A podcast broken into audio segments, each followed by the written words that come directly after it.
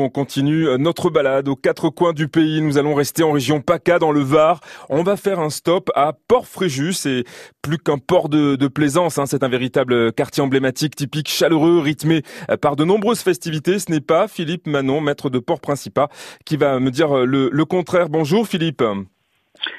Oui, bonjour David. Bienvenue sur France Bleu. vous détromper, effectivement, Port-Fréjus est un port qui est très animé, très innovant et il y a beaucoup de vie sur le port. Et, et on va en reparler. Déjà, euh, Port-Fréjus se trouve à combien de kilomètres de, de Saint-Raphaël où nous étions il y a quelques minutes?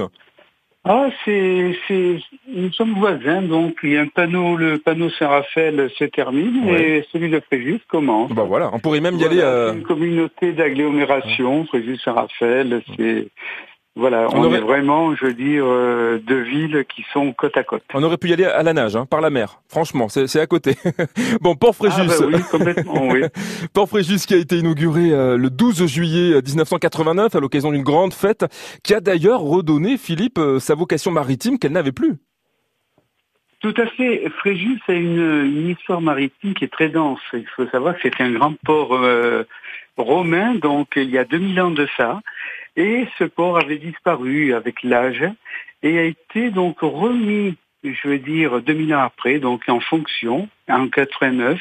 Et maintenant, c'est un super port de plaisance, magnifique. Et l'objectif de... Oui. aux couleurs euh, de notre Provence, de notre histoire même. Voilà, il est, il est, il est très, comment dire, euh, apprécié de nos plaisanciers. Eh oui, parce que l'objectif de, de, la municipalité, en fait, était surtout hein, d'aménager et d'embellir la façade littorale de, de Fréjus-Plage, et puis d'unir aussi le, le centre-ville au bord de mer.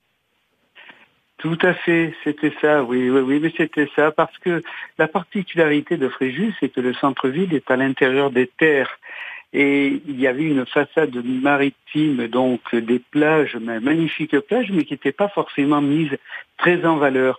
Et Port-Fréjus a permis de reconstituer donc la ville et de créer le lien essentiel pour vraiment faire de Fréjus une ville balnéaire euh, très cotée. Et côté aussi de par la labellisation euh, pavillon bleu, certifié port propre, et le port a aussi reçu le prix national de l'innovation euh, à l'environnement en 2019. Tout à fait. Ben, vous savez tout. Vous connaissez bien votre sujet. Merci.